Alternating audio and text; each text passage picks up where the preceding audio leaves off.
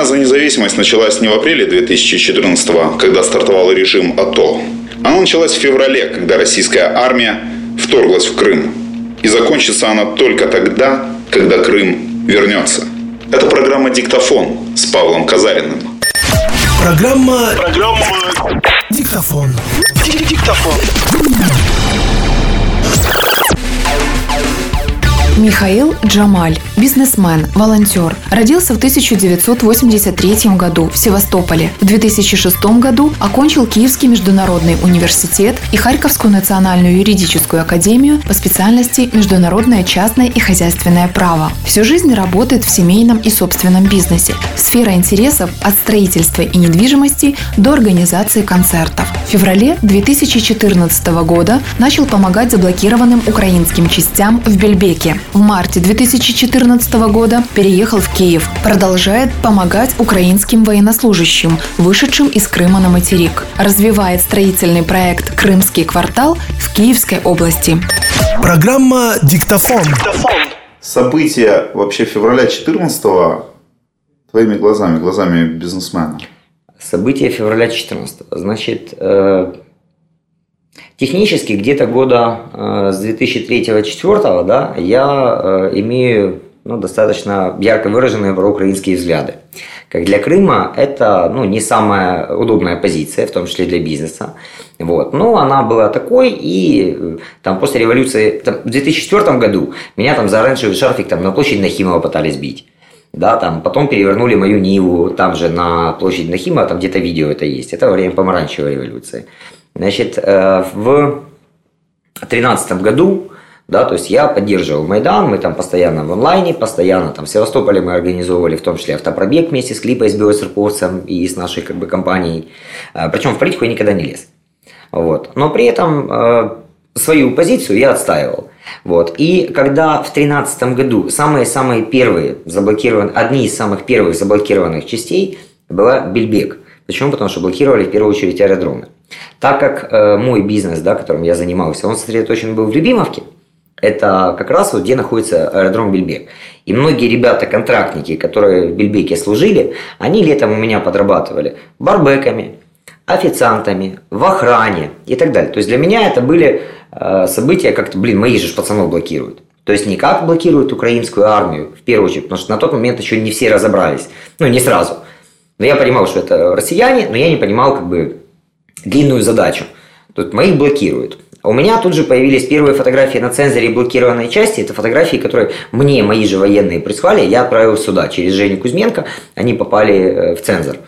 А, то есть однозначно было понятно, что что-то происходит, но на тот момент а, казалось, что это попытка сохранить за собой э, не территорию, а это попытка сохранить за собой зону влияния над Украиной. То есть давление по газу, давление по кредитам, давление по чему угодно. Но ну, я точно не мог предположить, и вряд ли кто-то еще мог предположить, что э, ситуация выйдет, э, ситуация дойдет до отжима территории.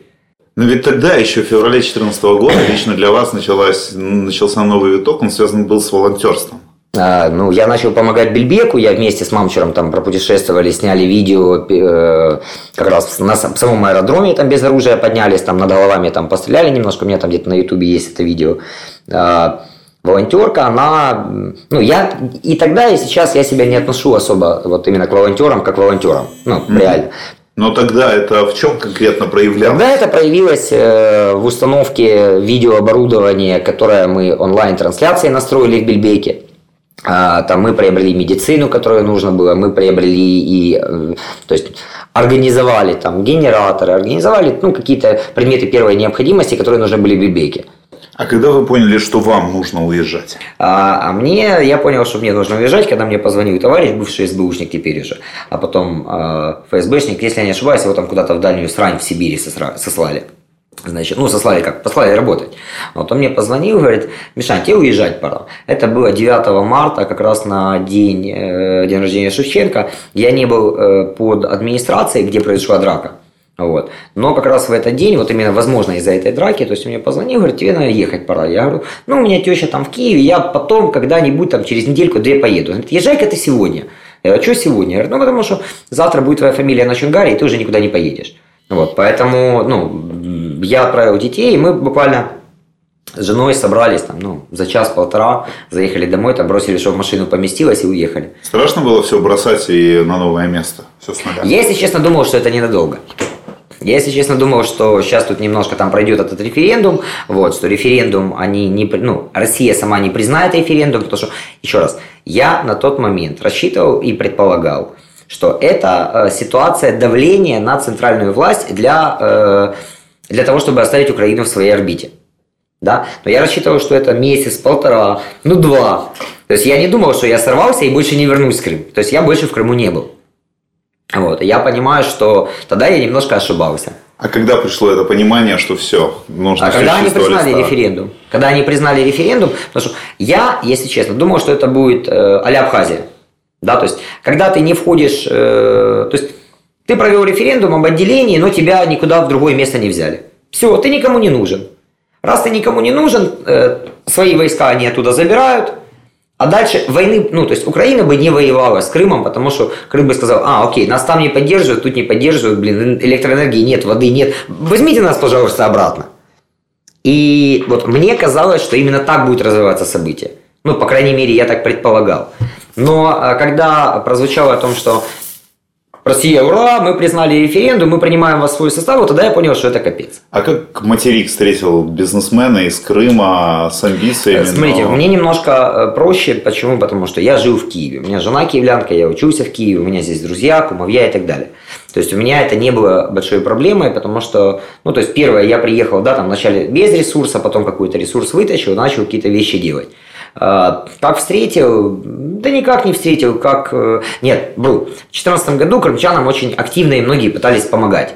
То есть они, мы самоорганизовывали. Была там то ли крымская диаспора, там Тамила Ташева, там э, Крымсос. Был там Вадим Кадачигов, э, они занимались координационный центр переселенцев. Тогда еще не было Донецка. Здесь же начался и второй этап волонтерства, как я понимаю. А, здесь начался второй этап волонтерства, когда, в 14, э, когда начались военные действия на юге. А, те части севастопольские, которые вышли и э, начали принимать активное участие в АТО, а, вышли на связь, да, там вышел на связь мой товарищ, там, Игорь Ляк. Он говорит, э, Миша, мы вот там это там. Они один из спецназов военно-морских сил Украины. Значит, он вышел на связь, говорит, вот мы там как бы готовимся, у нас э, а, из 100 человек отряда вышло там 25. И мы вышли без техники, мы вышли без экипировки, без вообще без ничего, извините, с голой жопой. Говорит, можешь как-то там помочь, ну, хотя бы спальники зимние, потому что, блин, холодно. Я понимаю, что надо помогать, то есть, причем, если у каждого подразделения, у каждого отряда, там, у кого угодно есть материнская территория, да, там, Киевская Русь, Киевская область. Вся Киевская область собирает, одевает, обувает, снабжает. Да, там, Новоград-Волынский одевают, обувают, вся Житомирская область помогает. А крымчане, которые вышли, они остались без материнской территории, без подпитки. Я для себя на тот момент определил, что если не мы будем своих поддерживать, то, собственно, больше никто их поддерживать не будет, они нахрен никому не нужны. Психология бизнесмена, она отличается от психологии э, других граждан? Секунду. Значит, э, ну, во-первых, относить там к своим, к другим, но я считаю, что это неправильно, некорректно, да, то есть любой человек совершенно может начать свой бизнес, вообще любой. Для этого нужно понимать, что никто, кроме тебя, твои вопросы решать не будет. Это одно. Это самое главное понимание, которого нам не хватает большинству украинцев, этого понимания – все, вот, блин, убейте меня, я не понимаю. Вот, мы выбрали Петю, он за нас должен решить. Пацаны, никто вам ничего не должен. Пока вы рассчитываете, что кто-то за вас что-то должен решить и вам принести на блюдечке с голубой каемочкой, вот вы будете продолжать жить э, в том же совке, который будет под разными брендами. То есть вы будете продолжать голосовать за Юлю, за чувака с вилами, то есть за кого угодно, кроме тех, кто реально говорит, да, есть болезненная реформа, нам экономику нужно выносить. Блин, вот козел, болезненная реформа. Зачем она нам нужна? Мы не хотим. Мы хотим ничего не делать, и, и чтобы нам за это ничего не было. То есть мы же не начинаем с себя, мы продолжаем там уклоняться от налогов, мы продолжаем давать взятки, мы продолжаем что угодно. То есть и люди вот попался мне, наверное, год или полтора назад классный пост «Українська національна ідея». Щоб не було корупції, та якщо що, щоб кум міг повирішувати. Вот это для меня вот реальная национальная идея, которая сейчас у большинства людей, они ее не признают, но они именно по ней живут. А эта проблема, э, вот эта вот ментальная проблема украинского общества, она решается... Она Время ее способно решить само по себе? Нет, это воспитание. Это воспитание с молодых ногтей. То есть, если у меня в детстве родители, то есть у меня родители бизнесом занимаются, да, то есть у меня в детстве уборка дома, не вопрос, это моя обязанность, но ты сделал уборку, ты заработал там гривну, две, неважно, не помню, ты заработал там две гривны. Тебе хочется получить карманных денег. Не вопрос, папа потратит деньги не на мойку, помой машину, заработай деньги. Тебе не достается просто так. Ты привыкаешь к тому, что чтобы что-то получить, нужно что-то сделать. То есть ты должен принести какой-то результат. Причем результат лучше, э, вот, если ты родителям эконом... не нужно нанимать горничную, ты сделал уборку. Вариант, вариант. Когда ребенок с молодых ногтей понимает, что что-то можно заработать внутри семьи, сэкономив денег вовне, выполнить какую-то функцию, то есть по большому счету ты уже оставил деньги просто внутри семьи на получи. В 6 лет папа подарил мне часы, потому что купил себе новые. Там через неделю он свои новые потерял и говорит, дай часы. Я говорю, подожди. А у нас право собственности святое, да, то есть, и оно во мне воспитывалось. Я говорю, подожди, ты мне их подарил, что значит отдай? Он говорит, правильный подход, хорошо, давай я возьму у тебя их в аренду. Раз в месяц мне оплачивалась аренда за мои часы. Это были какие-то копейки, но это был воспитательный подход в плане, окей, это твое, но я хочу этим пользоваться. Готов ли ты не пользоваться этим, получая деньги? А на твой взгляд, что в тебе крымского осталось? Да очень много чего. Чем вообще крымчане отличаются от любого другого? Угу. А, ленью. Факт.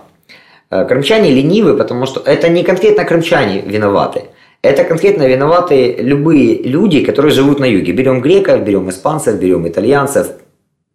Любое побережье, и Одесса в том числе, не вся, но местами, это лень, потому что летом в жару нереально, хочется отдохнуть и на море.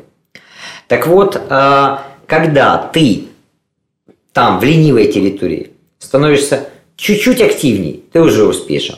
Когда ты сильно активен, ты хорошо успешен. Когда ты берешь э, какие-то моменты, я же прожил там с 2000 по 2009 в Киеве. Когда-то и здесь у меня был э, рекламный бизнес, здесь я организовывал фестивали, концерты, привозил City Cage, Secret Service, Ронда, Мираж, э, Лероя Торнхилла, бывший продиджи, Себастьяна Ингроса, диджея Дахула. То есть был у меня период времени такой. Э, здесь я очень большую активность получил. Я когда в девятом вернулся в Крым, для меня это была вообще, блин, мертвая зона. И даже работая там в 20% мощности можно было уже успешные проекты создавать. А, и вполне себе спокойно получалось. Когда ты возвращаешься сюда, ты оптимизируешь, вот я сейчас из Крыма переехал, я оптимизирую процессы. Я э, уже привык, что там можно тратить на работу 4-5 часов времени, остальное время тратить на семью.